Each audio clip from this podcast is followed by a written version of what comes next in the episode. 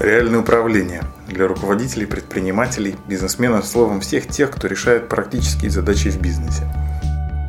Это 21 выпуск, с вами Виталий Жандаров, и мы, как и обещали, открываем новый сезон, который посвящен неидеальным руководителям и неидеальным бизнесу.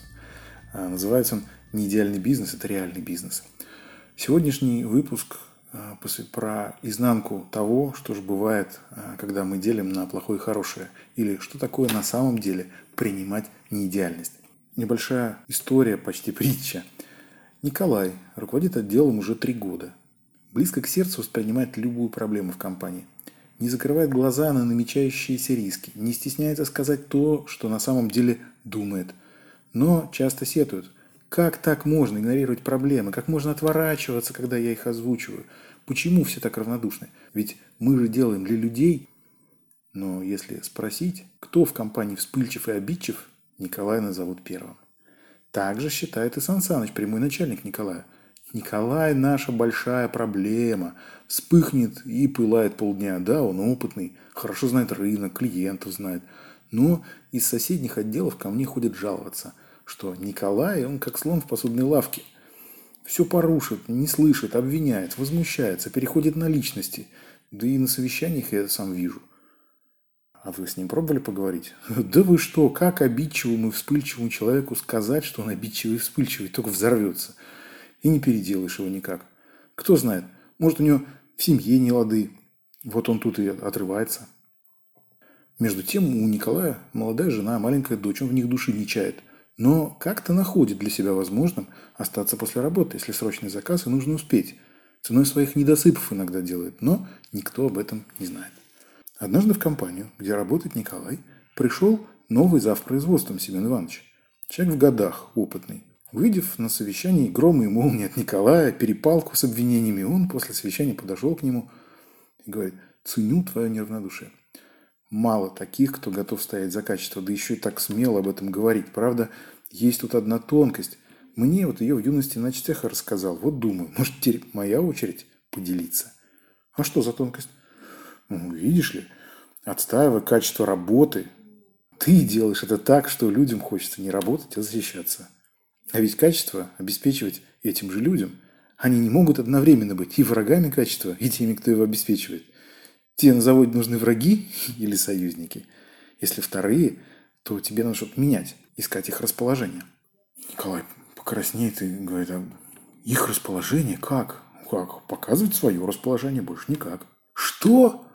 Какое может быть расположение к человеку, срывающему срок и не предупреждающему об этом смежника? О, это и есть главная тонкость. Семен Иванович помолчал и продолжил. Определись, это плохие люди, от которых ты хочешь, чтобы они делали хорошие поступки? Или это хорошие люди, от которых ты хочешь, чтобы они перестали делать плохие, а начали хорошие? И говори сначала о том, какие они люди, а потом, каковы их действия и дела. Николай помолчал, помолчал, а потом говорит. Это как вы сейчас со мной, да? Я на каждом совещании создавал бучу и только отбивал людям желание работать. А вы мне сначала сказали, что я хороший человек, а потом уже про мои дела.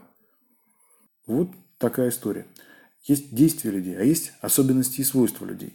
И их часто путают. Если к действиям относиться словно это свойство, то не сможешь повлиять. И вот это вот как я ему донесу, если он вспыльчив, тупик. А если действия считать действиями, то за действиями стоит свобода выбора того, кто действует. И может начать действовать по-другому, если получит на свои поступки обратную связь и примет другое решение. Но эту обратную связь важно сказать так, чтобы она была к действиям. Тогда появляется шанс, что услышит. Но чтобы услышали про действия, сначала нужно сказать про человека. И тут важно не только не смешивать действия и особенности.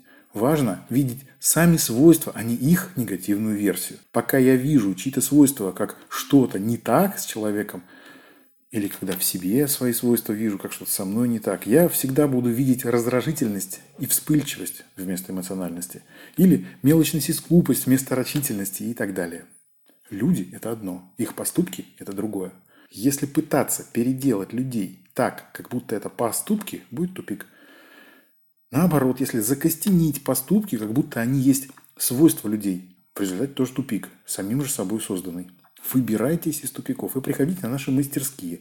Там можно делать это сообща с коллегами, настроенными на то, чтобы работа была и продуктивной, И с удовольствием. Регистрация по ссылке на сайте жандаров.ком. А в завершении хочу сказать про наши интенсивы. Мы много их анонсировали и вот, наконец, подготовили и проводим. Первый Текучка или постоянные проблемы с неисполнением говорят о том, что руководитель не занимает свою управленческую роль, не чувствует за собой права влиять. И все попытки подкупить мотивационными схемами, заставить штрафами – это лишь попытки как-то скомпенсировать отсутствие своего нормального влияния.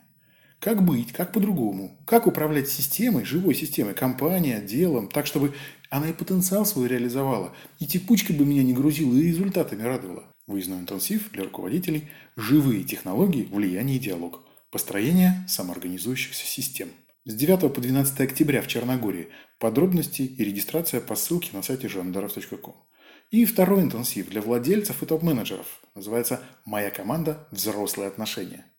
Здесь поднимаем еще более сложный вопрос. Не просто как быть живой системой, но еще и как наладить взрослые отношения в своей команде – Такие, когда каждый принимает на себя ответственность, готов отвечать за последствия своих решений и действий, готов передавать ответственность, отказываясь при этом от тотального контроля, способен отказаться от манипулятивных игр в пользу рабочего ролевого взаимодействия, умеет встретиться лицом к лицу с неудобными, некомфортными фактами и ситуациями. Такая взрослая команда не просто разгружает руководителя, она имеет на порядок более высокую эффективность. Как она устроена, как такую команду создать, как ей управлять, это непросто.